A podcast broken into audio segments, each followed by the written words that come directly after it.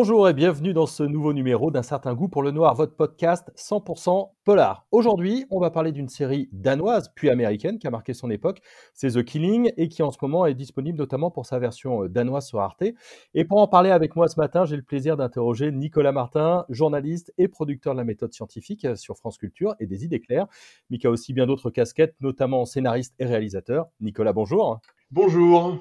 Est-ce que tu peux d'abord un petit peu nous resituer euh, cette série, sa version danoise, et puis après la, version américaine? Oui, bien sûr. Alors, je vais tenter de dire le titre en danois, n'étant pas totalement bilingue. Euh, en danois, le titre original, c'est Forbriddelsen. Et c'est une série qui a marqué parce qu'elle est vraiment arrivée euh, au début des années 2000. vraiment, enfin, au début des années, pardon. Elle est arrivée au début, si, au début des années 2000, je crois que la série danoise, que je me trompe 2007. pas, est au 2007, c'est ça. et dans ce moment où il y avait un grand engouement pour les polars nordiques, un peu, euh, si tu veux, dans la foulée de ce que euh, Millennium avait créé euh, en littérature et au cinéma. D'un seul coup, on se rendait compte qu'il y avait beaucoup de noirceur dans ces pays du Nord, que soit le Danemark, la Suède, où on, imaginait un peu, tu sais, comme des espèces de, républiques idéales où il fait bon vivre, où tout le monde est heureux, égalitaire, plus ou moins d'une gauche douce et chaleureuse auprès du feu, si tu veux. Et d'un seul coup, on se rendait compte que pas du tout. Non seulement il y avait des problèmes, que la société est traversée par des problèmes violents, qu'il y avait des problèmes de chômage, d'immigration, qu'il y avait même des tueurs, euh, qu'il y avait des, gens corrompus. Et d'un seul coup, euh, tu vois, dans la lignée de tous ces gens, euh, on peut penser à Jonas Beau, à plein, à plein d'auteurs de cette trempe-là. et bien du coup, il y a eu plein de séries qui ont embrayé et des séries assez passionnantes, dont cette série danoise Forbriddelsen qui est très très populaire euh, au Danemark, mais pas uniquement dans toute l'Europe du Nord, euh, pour des raisons qu'on va expliquer, notamment via son personnage principal, euh, Sarah Lund, qui va devenir Sarah Linden dans la version américaine. Et bah, comme les Américains le font régulièrement, quand quelque chose fonctionne, quand une série fonctionne comme ça en Europe, et ben, au lieu de la traduire, ils la reprennent, ils la refont, et en général, ils le refont moins bien.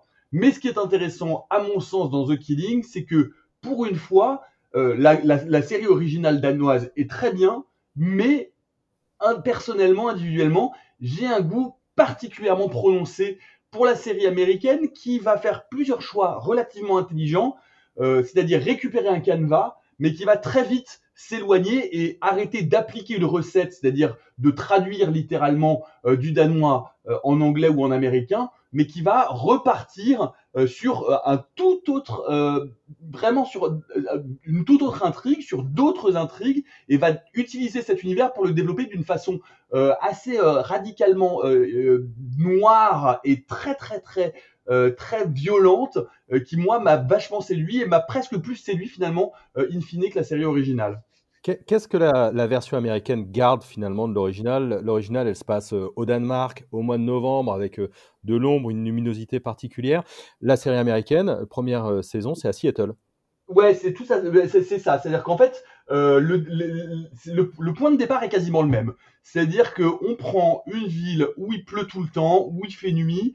On garde le même découpage que la série danoise initiale, c'est-à-dire une journée par épisode et on garde la même intrigue, c'est-à-dire que d'un seul coup, euh, on garde les mêmes personnages, le même début d'intrigue, c'est-à-dire que euh, au début, c'est une adolescente, euh, Rosie Larson, qui disparaît et ses parents ne savent pas exactement où elle est, et on va retrouver son corps noyé dans le coffre d'une voiture qui a été plongée dans un lac, et cette voiture appartient à la campagne à l'équipe de campagne du candidat progressiste à la municipalité. Euh, et on va suivre dans la même façon, et c'est l'une des grandes des grandes originalités, une des grandes forces de The Killing, l'intrigue par, par, la sphère policière dont on reparlera avec les deux personnages, euh, Linden et Holder, par la sphère politique, puisqu'il y a des implications dans la campagne euh, municipale, et par un biais qui est passionnant, c'est par la sphère familiale. C'est-à-dire qu'en général, les victimes de meurtres dans les séries noires c'est vraiment des, pures fonctions. C'est-à-dire que c'est des corps. En général, bon, bah, on peut se servir éventuellement de leur profession, on peut, mais on se fout complètement finalement de leur existence. Une fois que ces personnes-là sont mortes, elles ne sont plus qu'un cadavre. Or, dans The Killing, on va suivre toute l'intrigue à travers les yeux de la famille, qui est une famille prolétaire, euh, d'extraction populaire, qui vient de perdre sa grande fille et sa grande adolescente, qui est traumatisée et qui va venir mettre son grain de sel dans le déroulement de l'enquête. Tu, tu, veux dire que c'est une série qui est à hauteur en fait des téléspectateurs? On peut s'identifier. La famille, c'est nous. Ouais, la famille, c'est nous, et, euh, et puis plus intéressant surtout. Euh, alors, il faut dire un mot euh, des deux personnages principaux parce que c'est vraiment eux qui tiennent cette, cette, alors ces deux premières saisons. Parce que pour la série américaine, la saison initiale de Frank Bridelsen qui fait, je crois, 20 épisodes, me semble-t-il, a été divisée et a été divisée en deux saisons de 13 épisodes par la chaîne AMC qui l'a adapté par Vina Sud qui est la showrunner. Et donc voilà, donc les deux premiers épisodes, c'est ce cas-là, c'est-à-dire le meurtre de Rosie Darsen, et c'est résolu et ça se termine complètement à la fin de, la deuxième saison, euh, comme ça se termine à la fin de la première saison danoise. Euh, et du coup, euh, ces deux personnages principaux, Linden, Sarah Linden, qui est l'enquêtrice principale, qui ça, ça, commence et c'est intéressant parce que ça va vraiment être tout le parcours qu'on va suivre dans, ces deux premières saisons. elle doit partir de Seattle pour aller s'installer à Sonoma en Californie, c'est-à-dire elle doit se barrer au soleil en fait. En gros, elle en a marre de, ce, de cet endroit, elle en a marre de la crime et elle veut vivre sa vie et en fait, euh, voilà, on, sait qu'elle a un, jeune fils adolescent euh, qui a eu une, une, éducation un peu difficile et donc elle va enfin foutre le camp. Et du coup, elle tombe sur ce cas et ce cas fait écho à un cas précédent et elle n'arrive pas à partir et ça va ruiner complètement et son mariage et sa vie et sa famille.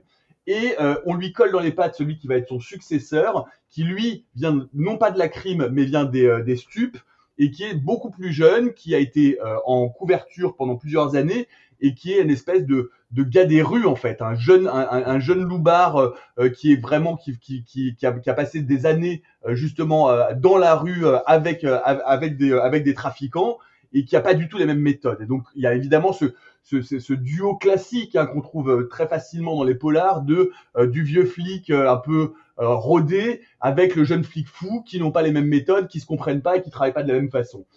Et mmh. Ce qui est intéressant, c'est que donc on a donc cet angle policier, cet angle politique hein, qui donne d'un seul coup une, une sorte d'ampleur un peu globale à l'intrigue et ce déchirement familial. Et en fait, la série ne cesse de passer entre ces trois pôles et avec quelque chose que moi je trouve passionnant, c'est que je, en, règle générale dans le polar, euh, quand on a lu beaucoup de polars, comme c'est mon cas, il y a un moment donné où on connaît un peu les formules. C'est-à-dire qu'on mmh. sait que euh, que ce soit dans un roman, que ce soit qui plus est dans une série, bah, on va pas nous dire qui est le meurtrier tout de suite, sinon il n'y a pas de série ou il n'y a pas de roman. Donc, on va accumuler un certain nombre de fausses pistes. Or, les fausses pistes, bon, ben voilà, sans être grand clair, euh, on, on, on, finit toujours un peu par trouver un peu les, par, par, trouver les fils et par les débobiner ou par les voir venir, etc. Et puis, bon, ben c'est des fausses pistes et à la fin, on trouve finalement euh, le bon ou la bonne coupable. Euh, ce qui est intéressant dans The Killing, c'est que du fait de cette architecture triangulaire entre ces trois pôles, il y a évidemment des fausses pistes, mais c'est pas des fausses pistes qui d'un seul coup, euh, voilà, on, on, passe, on tourne la page et on passe à la piste suivante. En fait, à chaque fois qu'il se plante, ça a des conséquences.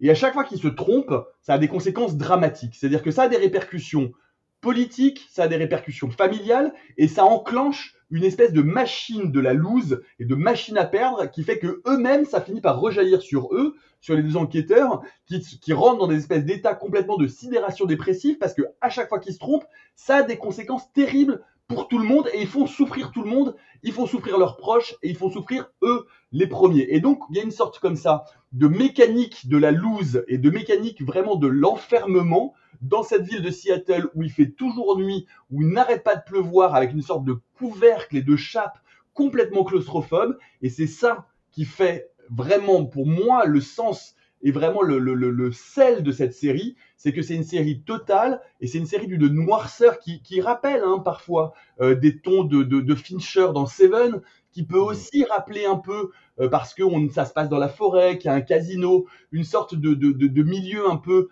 comme ça, euh, comment dire, de, milieu clos, malsain, de, de milieu politique qu'on peut retrouver un peu dans parfois même à, la marge dans le dans le dans, Twin Peaks de Lynch euh, avec cette espèce de, de, de, de, communauté bizarre en marge de la ville. Et, euh, et, surtout, la raison pour laquelle je vous parle surtout de la, de la, de la, de la série américaine, c'est parce que très vite, à la fin de la première moitié, euh, à la fin de la première saison, donc à la fin de la première moitié de l'intrigue, euh, la série diverge et, et, fait des choix radicalement différents de la série danoise. Ce qui est très très gonflé parce que la série danoise est assez bonne. Et du coup, la série diverge. Donc, on, est dans un nouveau, on, arpente un nouveau territoire. Et sans ne rien spoiler, parce que vraiment, je serais vraiment le pire salaud si je le faisais, tellement la fin est, brillante. La deuxième partie de la série déroule une logique de noirceur implacable, mais implacable. C'est vraiment d'une obscurité. On va vraiment parcourir et gratter les fonds de l'âme humaine.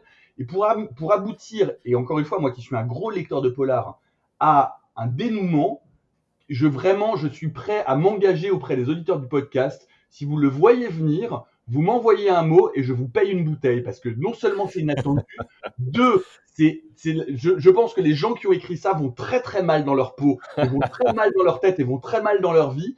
C'est à la fois épatant, incroyable, inattendu, noirissime, bouleversant, et ça crée vraiment, moi, enfin moi c'est ce qui m'a complètement enflammé euh, dans ce remake américain, et je trouve, à mon sens, que la résolution euh, du cas Rosie Larsen est infiniment supérieure euh, dans la série américaine que dans la série danoise.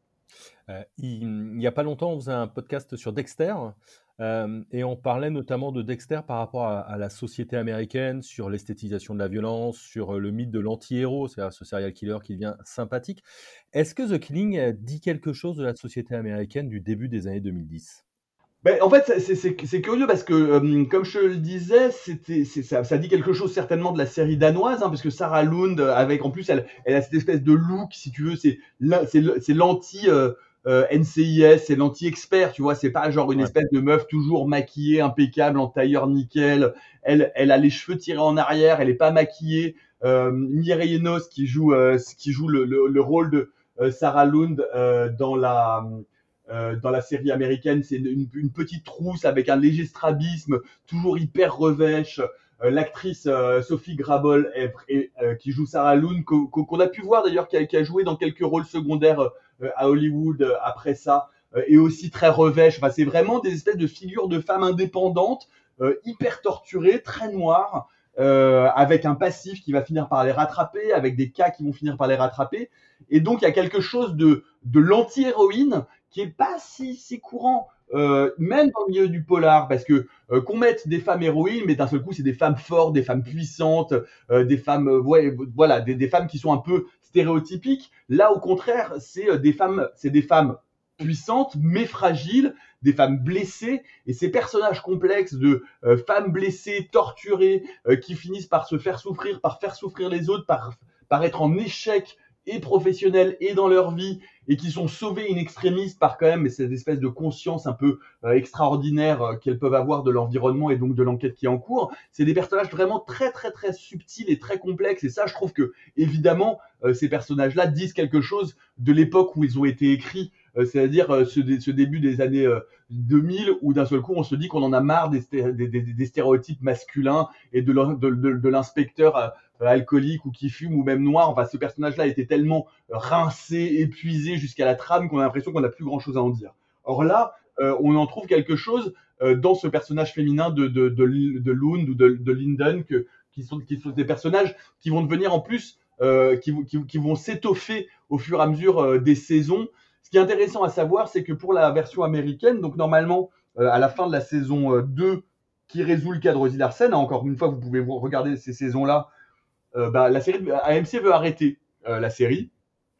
Et euh, il y a tellement, tellement, tellement de courriers de spectateurs qui disent non, non, non, vous pouvez pas nous laisser en plan, qu'ils signent une troisième saison qui n'a là plus rien à voir, à part les personnages principaux, avec la série danoise, qui est un synopsis totalement original, avec un petit, un, second rôle, moi d'un acteur hollywoodien que j'aime beaucoup, qu'on voit plus trop, Elias Koteas, qui joue le, le, nouveau patron du, du commissariat, euh, et l'ex-amant de, de, Linden, euh, qui était euh, qui était notamment de chez Cronenberg dans Crash, enfin qui est un acteur assez euh, bah, de la fin des années 90, quoi, et qui est, moi, ce que je trouve génial dans cette saison 3, c'est qu'on se dit à la fin de la saison 2 qu'on peut pas aller plus loin dans la noirceur, et ben en fait, si. La saison 3 euh, reprend en fait le, cold case qui, traverse un peu les deux premières saisons euh, pour plus ou moins le réouvrir et on va être là plongé dans le milieu de, des street kids et de la prostitution infantile. Euh, donc autant dire que c'est pas riant riant, qu'on est toujours à Seattle, qu'il fait toujours un temps épouvantable, euh, et, euh, et, voilà. Et, en fait, d'un seul coup, on se rend compte que euh, à, l'occasion de la disparition euh, de l'une de ces gamines qui était un peu plus insérée que les autres, et ben d'un seul coup, on va se rendre compte que manifestement, il y a quelqu'un à Seattle qui depuis 20 ans, 25 ans, viole, mutile et tue des adolescentes de 13 ans. Donc tu vois, on est vraiment dans quelque chose de riant, de printanier, de solaire, d'agréable. Parfait, et, parfait. Et, c'est super parce que euh, on n'a plus du, du, tellement le côté politique, mais en revanche, euh, The, The, Killing reste une série politique parce que il y a tout un, un, discours autour de la peine de mort et de quand on est face à tant de noirceur, évidemment que notre esprit et notre instinct nous dit mais il faut tuer ces salauds. Et en fait, euh, ce, ce, cette saison 3 va être une sorte de plaidoyer incroyable autour de qu'est-ce que c'est que la peine de mort et est-ce que la peine de mort euh, peut être justifiée même pour les plus salauds des salauds des salauds en fait. Et ouais. du coup, ça continue à donner cette puissance à la série. Et pour conclure là-dessus, en fait, la saison 3, bon, les audiences sont pas tout à fait au rendez-vous. AMC arrête. Là aussi, courrier, courrier, courrier. Euh, et finalement, euh, figure-toi que c'est Netflix qui va récupérer les droits, euh, qui va récupérer les droits des trois premières saisons de diffusion et qui va euh, financer une quatrième et dernière saison beaucoup plus courte de six épisodes avec un nouveau cas qui, à mon sens, est un peu plus faible que les autres. Mais c'est pas ça tellement qui est intéressant parce que la saison 4 commence une seconde après la fin de la saison 3 qui est épouvantable et, euh, et en fait va permettre euh, pour nous spectateurs de résoudre euh, ce qui se passe entre les deux personnages principaux et, et, de, et de les accompagner une dernière fois dans un dernier cas. Mais finalement, c'est plus tellement ce cas qui est intéressant, c'est eux parce que eux sont devenus sont des personnages tellement puissants, il leur est arrivé tellement de merde dans la saison 3 où tu te dis que, enfin, en fait, il y a un truc de sadique pas possible de, de, la part de la choronneuse pour leur faire vivre des choses aussi épouvantables parce que déjà qu'ils en prennent plein la gueule dans les deux premières saisons, dans la saison 3, c'est la même chose en concentré en une seule saison, ils en prennent encore plus dans les gencives. Et du coup dans cette saison 4 de Netflix, tu vas pouvoir euh, suivre et, et, aller au bout de, de, de, de, ce, de, ces deux personnages que tu quittes. Moi, moi sincèrement, je pense que y a, ça faisait très longtemps et je, je maintiens encore aujourd'hui que la fin de The Killing, pour moi, c'est presque au niveau de la fin de Six Feet Under, si tu veux tellement, tellement j'ai été attaché à ces personnages et tellement les quitter euh, m'arrache euh, des, des, larmes de tristesse et en même temps un peu de soulagement parce que franchement, quand tu sors de là, tu as besoin d'un peu de Xanax pour t'en remettre. Quoi. euh, pour rester sur le personnage de Sarah, sur, la version danoise qui avait été euh, très appréciée, c'est qu'elle gardait ses mystères un petit peu. C'est-à-dire que tout n'était pas expliqué, tout n'était pas résolu euh, sur son personnage à elle.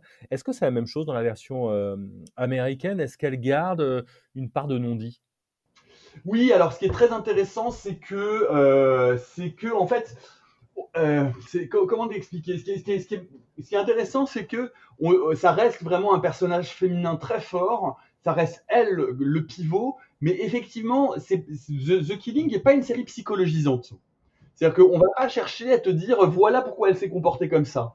Euh, on, suit de loin en loin les rapports qu'elle a avec son fils adolescent, euh, qui est un personnage récurrent, surtout dans les deux premières euh, saisons. Et, mais à aucun moment on va essayer ni de justifier le fait que ça a été une mère de chiottes, ni de justifier euh, finalement sa vie passée. On, a, on, on, ne saura quasiment jamais rien du père de son fils. Euh, et c'est vraiment juste. En fait, en fait, il y a tellement de choses à explorer dans la, dans la complexité de son rapport euh, à la mort, de son rapport au présent, de son rapport avec son, co son, son, coéquipier Holder, qu'on va pas, on plonge pas, si tu veux, dans le, dans le piège du flashback ou de la volonté de lever le voile et d'avoir à tout expliquer sur ses comportements. Et c'est ça qui en fait, je pense, un personnage hyper intéressant. C'est que euh, personne, personne ne cherche à justifier qui elle est euh, et ce qu'elle est et les choix qu'elle a fait. Mmh. Est-ce qu'il y a une filiation avec euh, d'autres séries qu'on va voir apparaître plus tard? Je pense notamment dans la noirceur à True Detective, en tout cas sur la, la première saison. Ah ouais. Est-ce que, ouais, est que cette série-là a, a, donné des petits, entre guillemets? J ai, j ai, quand, quand True Detective est sorti et que tout le monde s'est émerveillé devant True Detective, moi j'arrêtais pas de leur dire, mais regardez The Killing. Regardez The Killing et vous allez voir, The Killing n'a pas eu, à mon avis, il y a eu un beau succès critique, mais n'a pas eu le, le, le, succès populaire que, qu'à qu mon avis, il aurait dû avoir. Euh, et je pense que, par exemple, je, je trouve qu'il y a plein de choses que j'aime dans True Detective. Je trouve qu'il y a plein de choses assez virtuoses. Euh, mais je sors de True Detective finalement moins surpris que je ne sors de The Killing. C'est-à-dire que finalement, par exemple, je trouve que la résolution, on parle que de la saison 1, on parle pas de la suite, mmh. Mais euh, je trouve que la résolution de la saison 1 de True Detective, finalement, me fait un peu ni chaud ni froid, quoi. Tu vois, ça me, ça m'en touche une sans faire bouger l'autre. Je trouve qu'il y a plein de choses intéressantes jusqu'à cette résolution. Et à la fin, je vais évidemment rien dire pour spoiler personne, mais so what?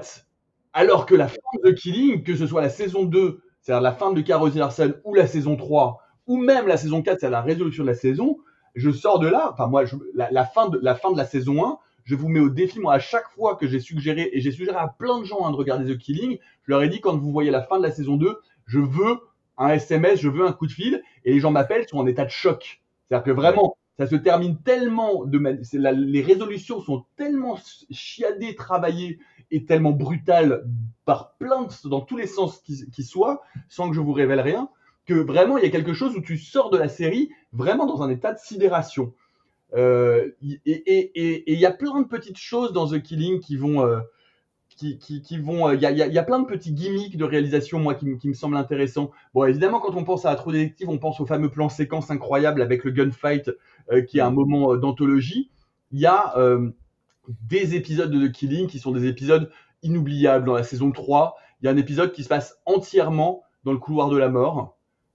Et, et, je pense que c'est peut-être l'un des trucs les plus politiquement euh, lucide et qu'il faudrait presque utiliser comme outil pédagogique pour expliquer ce que c'est que la peine de mort aux gens qui doutent. Euh, il y, euh, y, y, a plein de petits éléments comme ça euh, qui moi qui, qui, font que voilà, je trouve que c'est, je trouve que la, je trouve que The Killing est paradoxalement plus riche, peut-être moins virtuose, moins show-off, mais en tout cas dans l'ensemble beaucoup plus riche que True Detective. Et puis elle tient au moins sur quatre saisons, alors que True Detective après la saison 1, il y a plus grand chose à raconter. Quoi. Ouais, clairement. Euh, je parle au réalisateur, là justement, tu parlais des images. Euh, les images, la lumière, la manière dont c'est utilisé dans The Killing, il y, a, des choses à en dire, il y a des choses remarquables. Ah ouais, complètement. La photo, la photo, euh, la photo est extrêmement, extrêmement soignée. Vraiment, c'est-à-dire que c'est il y, a, y, a, plusieurs choses, il y y a, plusieurs choses parce que bon, c'est évidemment des réalisateurs tournants, mais vous, vous serez, vous serez certainement euh, intéressé de savoir que Jonathan Demi a tourné euh, des épisodes de la saison 3, Agnieszka Holland, donc il y a des gros, Jonathan Demi, euh, le silence des agneaux, hein, et, et, du coup il y, a, y a, y, a, une attention à la photo euh, qui moi c'est vrai me faisait penser là aussi un peu à la photo de Seven, c'est-à-dire qu'il y a vraiment, on est toujours dans des plans très très serrés, on est toujours très très proche des personnages, on a toujours très très peu de recul, il y a très peu de plans d'ensemble, on est vraiment complètement embarqué avec eux, on est toujours à leur côté. Euh, et, euh, et, puis surtout, et puis surtout, euh, on est toujours dans cette espèce de, de, moment entre chien et loup. Il fait jamais, je, je crois, je, de mémoire, je n'ai pas le souvenir qu'il y ait un seul, un seul rayon de soleil dans cette série, à part peut-être dans l'épisode 1 de la saison 1, pour bien vous montrer qu'on va dire adieu à la lumière. Euh, et il y a toujours, voilà, ces, ces, ces, tons, ces tons qui sont des, des espèces de, de, de, déclinés gris-bleu qui font autant penser à la ciel que aux bâtiments, qu'au verre et au, au béton des, des, bâtiments de Seattle. Euh, non, la photo est vraiment très très belle. Et puis elle s'affine en plus avec le, avec les épisodes. Je trouve qu'elle, elle, elle aboutit. Il y a des, il y a des plans iconiques. Moi, je me souviens, je pense euh, notamment euh, à un plan dans la saison 4 euh, au tout début où elle arrive, elle arrive sur la scène de crime et d'un seul coup elle est dans une chambre, elle elle est cadrée au milieu et, euh, et, euh, et elle, se, elle se retourne quasiment pour faire un regard caméra et derrière elle la chambre est complètement blanche avec des éclaboussures de sang partout sur les murs et où d'un seul coup on voit dans son regard qu'elle est là genre et merde c'est reparti quoi. Non, il y a, un soin très très particulier à la photo euh, que vous pouvez voir dès le début d'ailleurs quand vous regardez les bandes annonces ou les choses comme ça. Quoi. Dernière question, est-ce qu'un des gros avantages aussi c'est, quatre saisons, pas Ouais. une de plus? On est sûr qu'il n'y aura jamais de suite? Les, Sûr. les- les réalisateurs, les, les producteurs euh, veulent pas de saison 5 Ouais, Vina Sud, euh, qui est la, la showrunneuse américaine, elle a, elle a dit qu'elle elle a dit qu'elle arrêtait. Et puis, et puis la, la, la, la série se conclut vraiment. C'est-à-dire que la série se conclut vraiment. Alors, on peut jamais dire jamais. Euh, mais bon, en même temps, The Killing, ça n'a pas été non plus un succès euh, euh, phénoménal. C'est vraiment plutôt un succès d'estime, un succès de fans. La saison 4 se conclut véritablement. Ça ne veut pas dire qu'on ne peut pas imaginer et qu'un esprit malade comme le mien ne peut pas imaginer un nouveau cas et une nouvelle enquête. Mais ce serait un deuxième volume, si tu veux. Il y a vraiment une sorte de volume qui se conclut euh, qui se conclut à la fin de la saison 4 de la version américaine en tout cas. Ben, ben, merci beaucoup Nicolas. Avec grand On, plaisir. on- on va tous se jeter sur The Killing pour ceux qui et celles qui l'auraient pas encore vu. Euh, en tout cas, nous, on va la- Et envoyez-moi un SMS quand vous regardez la fin de la, du dernier épisode de la deuxième saison. Vous allez voir, vous allez crier très très fort. Eh ben, le pari est pris, ça marche. Merci beaucoup, merci à tous et, euh, et à toutes, et on se retrouve bientôt pour un nouvel épisode.